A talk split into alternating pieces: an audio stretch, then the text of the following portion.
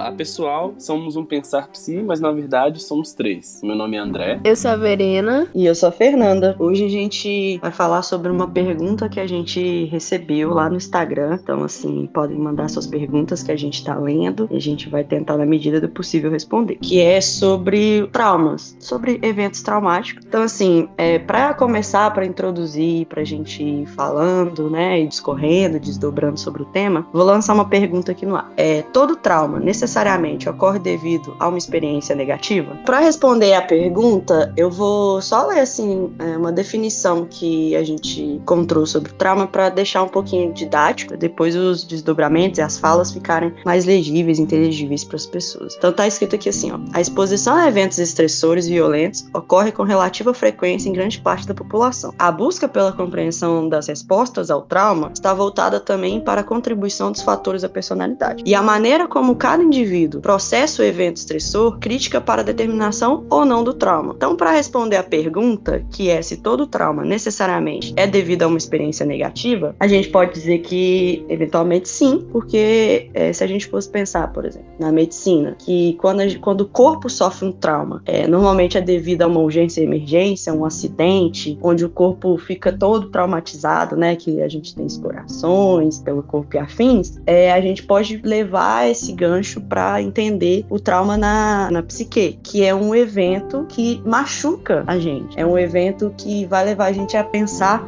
como que aquilo aconteceu, o que está acontecendo, como que esse trauma ocorre, como a gente entende esse trauma. E na maioria das vezes, é, a gente chama de trauma um evento negativo ou que causou uma sensação de incômodo na gente. Vou citar um exemplo um pouquinho bobo assim, que é individual. Se eu tô fazendo uma apresentação e aquela apresentação eu acho que eu não fui bem, que eu gaguejei, e aí eu tô na apresentação, e aí a apresentação eu não fui bem, gaguejei, isso vai me causar um trauma para apresentar, porque foi um evento que eu não me senti bem, foi um evento negativo para mim, foi um evento que de certa forma me deixou incomodada, um evento que eu não fui 100% feliz nele. Aí as memórias ligadas a esse evento são memórias negativas e aí isso leva a gente a pensar que todo evento necessariamente traumático é um evento negativo. Essa definição ela já foi bem legal para, por exemplo, fazer agora uma diferenciação. A Fernanda fez a apresentação, para ela foi traumático. E eu fiz e não foi. Por quê? Porque na verdade esse evento que a gente está chamando de negativo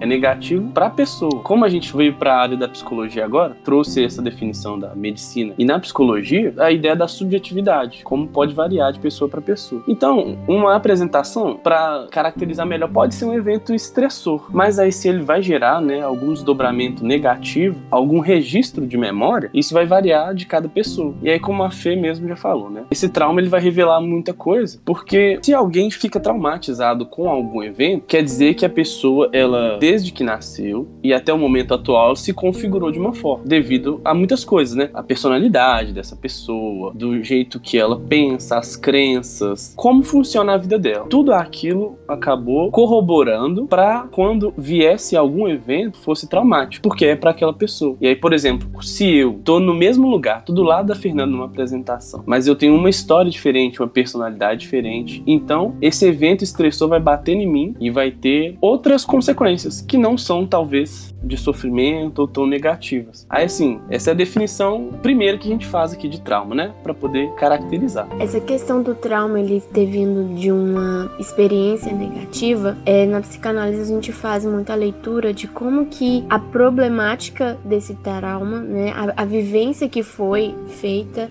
de um modo histórico, né, do fato realmente o que aconteceu e como que isso passa a ser uma problemática psíquica, né, como que passa do campo da experiência, né, do campo da experiência não problemática, igual vocês estão falando aí, né, por exemplo, é, o simples fato de apresentar um trabalho pode não ser problemático, mas como isso passa para o campo da problemática na medida em que a gente leva em consideração a subjetividade de quem está experienciando isso. E a partir daí, né, de, desse, desse movimento, da onde que vem o não traumático, passando pela, né, o caminho da subjetividade e no que torna ele problemático, né? Ou seja, um trauma que pode acarretar consequências de sofrimento, traz aí uma problemática de que aquilo foi uma experiência do campo negativo da coisa, né? Porque a gente está levando o aporte subjetivo da experiência vivida naquele momento. Todas as experiências, né, elas de certa forma são carregadas de emoções. Essas experiências elas vão deixando memórias na gente e por exemplo a gente ouve por aí, né, as pessoas falam: "Nossa, essa pessoa é muito traumatizada". É um jeito, né, bem comum que a gente ouve por aí falar, mas eu acho que o sentido dessa frase, até comum, só para poder explanar ela aqui, é que a gente é o que a gente recorda. A gente é as nossas memórias, né? O que que a gente vai lembrando e vai construindo em cima dessas memórias, vai se tornando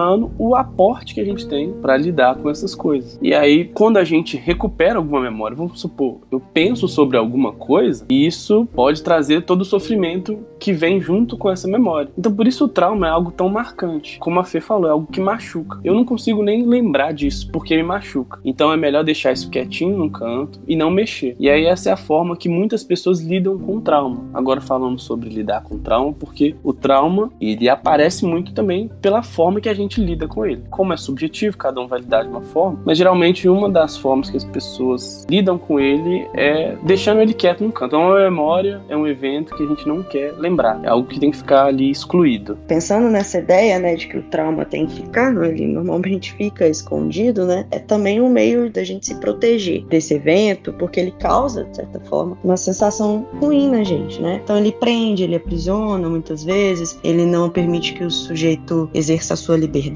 né? Liberdade de ser. Então a gente vai pensar que esse mecanismo de defesa, né, da psique, que é recalcar, né, o trauma, jogar ele, vamos supor assim, dentro da caixinha, já lá nas masmorras e trancar, trancafiar. É porque se a gente não vê, a gente não fala sobre. Tem essa ideia, né? Do que a gente não vê, do que a gente não sente, que a gente não lembra, a gente não fala sobre. Não falar sobre, a gente não elabora, não compreende e não ressignifica esse trauma. Mas, se ele ainda é um evento muito fresco, a gente não consegue falar sobre ele porque ele vem carregado de emoções. E na maioria das vezes também, quando ele aparece depois de um tempo, ele ainda assim vem carregado de muitas emoções, porque como os meninos já falaram, ele tá ligado à memória e quando a gente traz a memória, ainda vem com todas as emoções, com todas as sensações do momento vivido. Não vem, é, muitas vezes eles vêm ressignificando algumas questões, algumas vezes ele dá uma mudada, então a gente tem que também olhar sempre a fala, como que esse evento vem sendo trazido, porque ele vem sendo trazido ao longo do tempo, né? A gente vem sempre falando do trauma. A gente fala sobre as coisas que traumatizam, mas às vezes a gente fala de uma forma velada. Às vezes a gente coloca como um evento do outro. E isso também são mecanismos da nossa psique para que aquilo de certa forma apareça, para que a gente tome conta e fale, olha. E aí a partir disso a gente tome uma postura para entender, elaborar, ressignificar.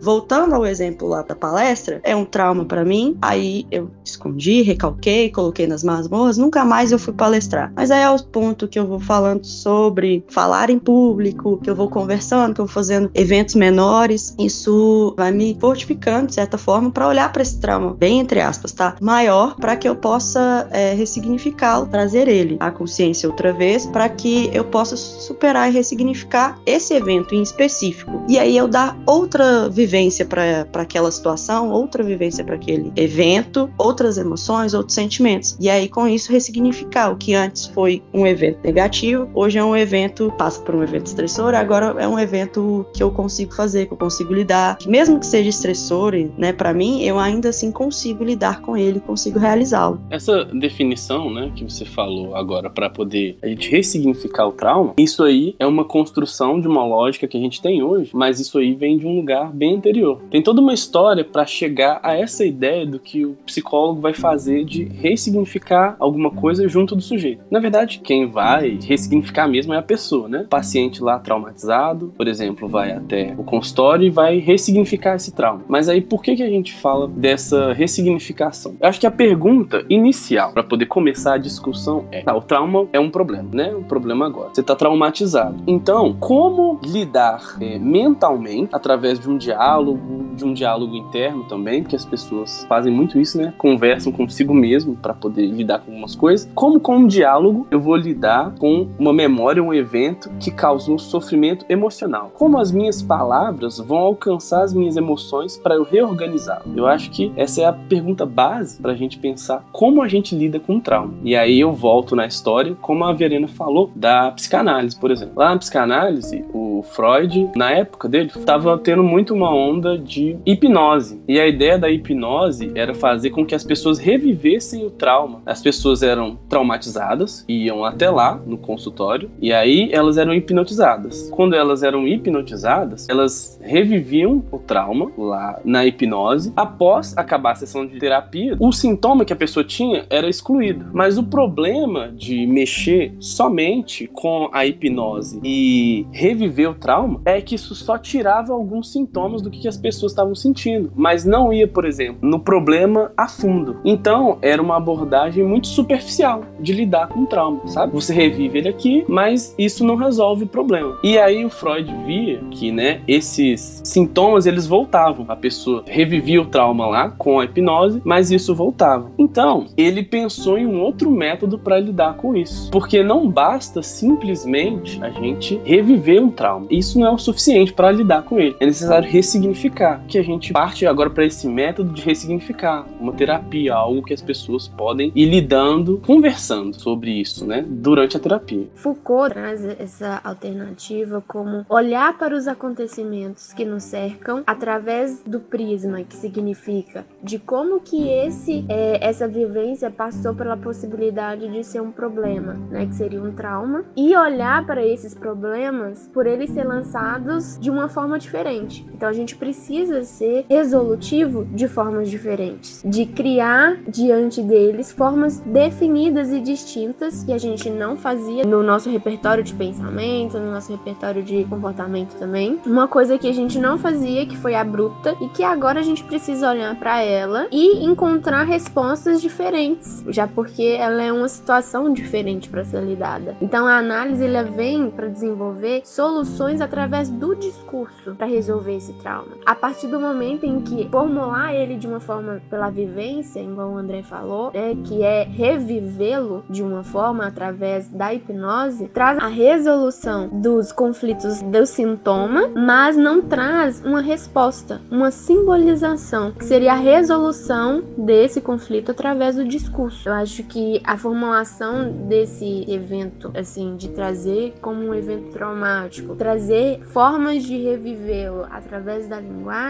dá um novo sentido e uma nova análise para aquilo que aconteceu, né? Dá um novo sentido mesmo. Sim, o próprio movimento da terapia é esse, né? Continuando falando da psicanálise aqui de Freud, a ideia é exatamente isso, trazer um novo sentido, por quê? Porque só recordar um trauma não é suficiente. O Freud tem uma obra que chama Recordar, Repetir e Elaborar. E essas são basicamente as etapas para a gente lidar com esses traumas, né? A gente recorda de um trauma para ter ele em memória. O que está acontecendo? Vou botar aqui o trauma na minha frente, recordei. E aí, muitas vezes a gente repete as coisas que a gente fez a partir do trauma, porque isso, enquanto na nossa consciência não tem uma representação, uma simbolização, uma explicação daquilo que é necessário, a gente vai ficar repetindo as mesmas coisas. Vamos supor, alguém que faz arroz e sempre queima. Enquanto essa pessoa, ela não souber, ela não pensar sobre um outro modo sobre como fazer o arroz, ela vai repetir, ela sempre vai queimar ele. Então, não basta só recordar que eu queimei o arroz. Beleza, o arroz está queimado, lembrei. Não basta só repetir para entender o que está errado no processo. É a última etapa, ressignificar, é elaborar. Vamos pensar sobre isso, vamos ver como isso funciona, né? E esse ressignificar não é simplesmente a partir do pensamento. Agora eu saio aqui da psicanálise e a gente vai em outra abordagem. A ideia de que é, a gente tem experiências que são vividas no nosso corpo. O nosso corpo vivenciou um trauma. A gente sentiu as coisas. Então também é necessário a gente deixar sentir mesmo essas coisas para a gente lidar com isso. É uma elaboração de forma integral. Ela passa pelos nossos pensamentos, por como a gente se sente, deixar sentir mesmo o corpo essas experiências. Faz parte desse processo. Fazer parte de um processo, a gente está querendo dizer, né, desse conflito interno, né, André? À medida em que a gente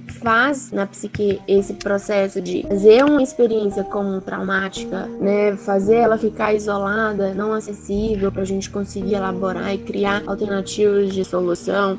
Isso repercutir no comportamento, nas relações, né? Por exemplo, sempre fazer o arroz do mesmo jeito, né, e sempre queimá-lo, significa que o trauma que estava ali não tão visível na consciência, vou chamar assim, da gente estar ciente dele, ele vem como forma de repetição, né? E faz a gente repetir tanto no nosso comportamento quanto nas relações, nos pensamentos e ressignificar isso vai através de tentar achar soluções. Trazendo um pouquinho, né, dessa ideia de experiência, vivência e relacionando um pouquinho com trauma, que é uma coisa que a gente experiencia, que a gente vivencia, mas que de certa forma a gente guarda, e ligado também à memória, é, repetir, recordar, elaborar de Freud, é sobre a gente trazer no hoje, né, trazendo para abordagem, colocar no hoje como que foi que isso aconteceu no passado e como que a gente está lidando com isso no hoje. A gente está ainda colocando aquilo dentro de uma caixinha e não lidando, que isso de certa forma vai proteger sim a gente, mas aí vai proteger ao ponto da gente também ficar se expondo novamente aos eventos, aos acontecimentos. Então, assim, a gente falar e através da fala e colocando esses eventos à luz, trazendo a consciência, é justamente para a gente não se expor novamente a esse evento, a esse fenômeno, a essa experiência ou a essas pessoas que provocaram isso na gente. E isso é uma forma a gente se proteger, eu diria um pouco mais saudável, visto que a gente não vai ficar repetindo essa relação, repetindo esse evento, repetindo esse trauma. E aí quanto mais a gente repete, mais a gente reforça, né? Mais a gente fica exposto àquilo e mais aquilo de certa forma te machuca. Vamos dar um exemplozinho assim, ah, se eu me furei, me furei com uma agulha, tá bom? É, olhei para a agulha, não tirei ela de lá, todas as vezes que eu esbarrar em algum lugar que lembrar ou que pode chegar aquilo, vai enfiando mais, ela vai adentrando mais. A gente vai começando a criar mais sentido e significado para ele dentro desse lugar traumático, desse lugar negativo. Então, falar e expressar e colocar para fora no hoje, como que o evento hoje está te machucando, é sobre achar estratégias para resignificar, elaborar, entender aquilo e, de certa forma, não sofrer mais com aquilo. Não sofrer de uma forma muito intensa, carregada com as emoções. Não é que aquilo não vai te provocar um sofrimento, mas é um sofrimento que agora você tem consciência dele. Você sabe o para quê, o como, o onde e o porquê daquilo. Então, muitas vezes a gente vai ficar ligado a uma intuição, que é uma recordação do trauma. Sabe quando você vai em algum lugar, você tem a intuição de, hum, não sei, vai dar errado. Ai, não sei. E aí você vai embora, ou você fica aquilo e aquilo dá errado. A intuição te vai dar ruim. Tem intuição intuição de que vai dar ruim. Isso é ligado às recordações que a gente tem de alguns eventos, que a gente não trouxe esses eventos à consciência. Então a gente não tem o que? Memória e lembranças para a gente falar assim, não, isso vai dar ruim, porque da outra vez eu fiz assim, por exemplo, do arroz do André. Eu olhei para aquilo e falei, ah, coloquei água demais. Só que você não tá percebendo se você colocou água demais ou de menos. E aí fala assim, hum, intuição de que vai dar ruim, hein? É porque você repetiu o processo. Você tá exposto de novo àquele processo, só que ainda não de forma consciente para que você faça algo diferente. Sentir que vai dar ruim, só deixou? Não, faça algo com aquilo. E aí a gente traz os traumas à luz, justamente fazer o processo de uma forma diferente para a gente ter outra vivência com aquele processo, para a gente ter outra experiência com aquele processo, com aquele fenômeno, para que a gente tenha também é, resiliência, variabilidade comportamental, todas essas questões, para a gente ser um sujeito mais dono de si, mais livre para fazer as coisas, exercendo a nossa liberdade de ser. Sim. Bom, exatamente essa parte que você está falando, Fê, me fez lembrar, com por exemplo, alguns traumas para algumas pessoas, não dá para diferenciar o que, que é a pessoa, o que, que é o trauma, porque isso foi machucando tanto, foi entrando tanto para a estrutura, tá tão profundo em alguém que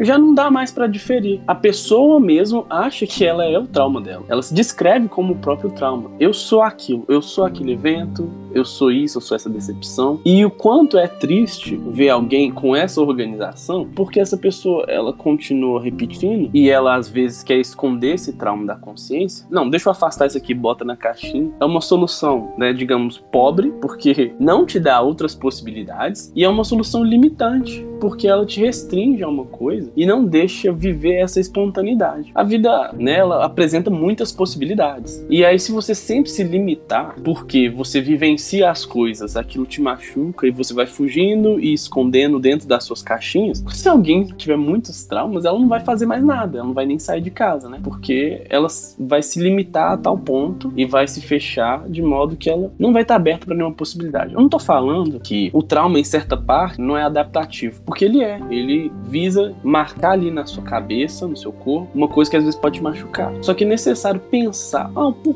que que isso me machucou? Deixa eu ver direitinho para você não se limitar como um todo e não se permitir viver. É interessante isso, né, que a gente está conseguindo construir aqui hoje, é, mas eu acho que para as pessoas que estão ouvindo, eu acho que também é importante esclarecer algumas coisas em relação a isso. Não é que você escolhe também esconder a evidência do trauma, tá? Isso não é necessariamente um movimento que você faz ciente do que você está fazendo. Na psicanálise, a gente lê que há conteúdos conscientes e há conteúdos inconscientes. E esse inconsciente que a gente não está ciente do que está fazendo e de como a gente está fazendo. E se, por exemplo, a gente tiver escondido, né, esse trauma, isso foi feito de forma inconsciente. Você não cientemente falou: "Ah, eu vou excluir isso da minha memória e ele vai ficar guardado num pote secreto para sempre". Não, a sua mente ela tem uma dança, uma dança que segue um ritmo. E esse ritmo serve para preservar coisas que você ainda não tá dando conta de lembrar, né? Então, se você não dá conta de lembrar, a sua mente vai falar: opa, então isso daqui não deve aparecer na consciência, porque se aparecer, vai causar um estrago muito grande, né? Então, é importante a gente ressaltar, assim, pelo menos pelo o viés da minha abordagem, é esse, é esse mecanismo, né? De que o inconsciente ele tem conteúdos que não são fáceis de acessar, mas que não é feito de maneira consciente. Né? Você não escolhe aquilo que você quer ou não lembrar. Mas o movimento que a gente faz, né, a maestria da coisa é você utilizar a terapia como um compasso, como aquilo que vai tentar acessar esses conteúdos que está trazendo muito sofrimento para que a gente consiga lidar com eles de forma resiliente e para que a gente consiga dar um novo sentido. A gente chama isso de ressignificação. É ressignificar aquilo que foi traumático, é criar resiliência, é trazer artifícios e fazer construções quando aquilo aparecer novamente na minha consciência, não seja tão sofrimento, não seja tão traumático. Partir daí, né, a gente vai fazer essa diferenciação né, de conteúdos conscientes e inconscientes, que vem a questão dos conteúdos. O que, que discerne o conteúdo que vai ser consciente ou inconsciente? É aquilo que dá conta, né, o que você dá conta no momento de lidar. Freud fala, Freud e Foucault também fala dessa questão de que traumas geralmente são ligados a três aspectos básicos, que seria a sedução, o fantasma e a finitude. Tudo que nos lembra isso, tudo que nos recorda de que a gente é finito, de que há fantasmas que nos amedronta em relação ao que a gente vai lidar com o outro ou como o outro vai lidar com a gente. E em relação a também traços, né? Quando eu falei de sedução, significa alguns traços acerca da sexualidade humana. Então, algumas coisas, né, que a gente ainda não dá conta em relação a esses três pilares pode não estar tá acessível na nossa mente porque a gente não está dando conta. Na terapia, é esse processo de dar conta. A gente já falou aqui várias vezes, inclusive a gente falou disso no episódio de inteligência emocional, é a gente dar conta daquilo que a gente é, mas a gente não chegou a explicar o que a gente é. Então eu vou aproveitar aqui essa deixa para explicar um pouquinho. A gente é todos aqueles impulsos, os desejos, né, as vontades e tudo que aquilo que envolve envolve a moral que a gente tem sobre eles, que discerne se a gente vai fazê-los ou não, ou segui-los ou não, esse movimento, essa estrutura que diz de quem a gente é, né? o que a gente pensa sobre algo, se aquilo que a gente pensa sobre determinado conteúdo, se ele é carregado de uma moral avassaladora que pode fazer com que ele suma da nossa consciência, quando a gente experimentar isso no mundo real, no mundo externo, isso vai ser ser jogado no inconsciente e vai ser uma experiência traumática. Então, lidar com coisas que a gente ainda não dá conta no mundo real faz com que surge o trauma. E esse trauma, ele vai ser trabalhado na terapia. A gente também não vamos ser hipócritas e falar, ah, eu consigo falar sobre o meu trauma, eu consigo é, elaborar sobre o meu trauma sem ir à terapia. Se, a partir do pressuposto de que há questões, há conteúdos que não são conscientes, você não está lidando puramente com o seu trauma. Claro, você pode estar tá lidando talvez com as consequências da vivência desse trauma no mundo real. Ótimo, isso também é levado em consideração. Mas é como o André falou lá da hipnose. Lidar só com os sintomas não vai trazer o significado, a ressignificação que é precisa e necessária para que quando isso aconteça novamente, não seja tão sofrimento, tão doloroso. Então a terapia é esse caminho, esse compasso, o caminho do meio, da flexibilidade, da reestruturação e da ressignificação. Bom, até porque também, como você falou aí, a pessoa lidar com as consequências sobre o pensamento, ela pode estar recorrendo a mandando outro mecanismo de defesa em cima de um mecanismo de defesa. Se o trauma vem de forma a tirar os conteúdos da consciência e jogar para o inconsciente, aí você pensa sobre isso no seu consciente, racionalizando. E aí, às vezes, esse mecanismo de defesa de racionalizar, de pensar demais as coisas e ficar nesse campo do pensamento, é um modo também de cindir e dividir a sua emoção do seu pensamento. Ó, eu vou lidar aqui puramente com a realidade, com os meus pensamentos, com a minha racionalização. E os conteúdos que realmente, onde pega é, né, o afeto, a emoção que dói aperta o peito quando você lembra das memórias, você cinde elas, você divide. E no final desse ponto, assim, entre a racionalização e essa separação, essa cisão que eu tô chamando, existe muito na onda dos transtornos dissociativos. Mas aqui eu não vou usar esse tipo de definição. Só quero falar aqui da dissociação ou também desagregação, que foi, já foi trazido por alguns pensadores, por exemplo, Pierre E aí a ideia é basicamente essa mesmo, porque o psiquismo e o ser humano ele funciona de forma integrada. Todos os processos eles caminham junto. Pensamento, emoção, sensação, a percepção, tá tudo ali ligado. É meio até difícil descrever cada um para a gente entender didaticamente. Mas a ideia é que se tá tudo ligado e alguém quando sofre, né, algum trauma, algum evento bem marcante, a dissociação funciona aí como um modo de se proteger. Eu vou afastar o meu pensamento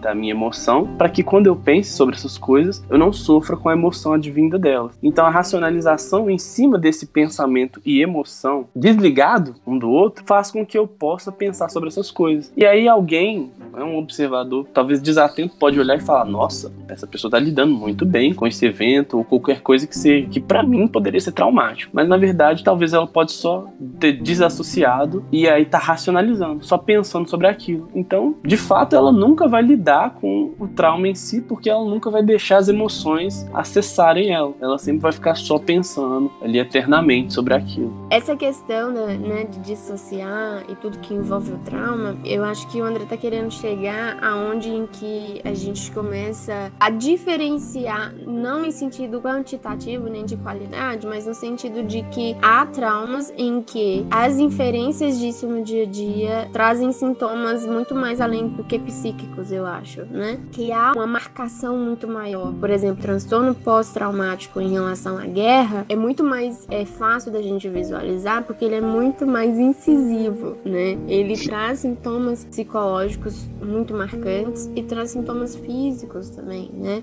Então há uma ruptura dali do que a pessoa era até o momento daquele trauma e a partir daquele trauma o que a pessoa se tornou diante daquilo, que foi um evento que teve uma influência personal analítica, né? De personalidade, de inferência naquilo que a pessoa é. E a partir daí, essa pessoa passa a ter uma mudança de personalidade. Há várias coisas que a gente poderia falar sobre trauma, há várias questões que a gente poderia levantar sobre trauma. A gente vai ficar nesse caminho, né, de esclarecer o que é trauma e de como que a gente pode resolvê-lo na terapia. E acho que isso abarca a dúvida, né, da pessoa que nos mandou. Se você tiver mais alguma dúvida, se você for profissional, se você não for profissional e quiser ainda esclarecer ou alguma coisa que não foi falada aqui, que você gostaria de saber, é, diga pra gente lá no nosso Instagram, tá? A gente tá tentando fazer com que os conteúdos que a gente vá postando aqui sejam conteúdos que vocês gostariam de ouvir. Então,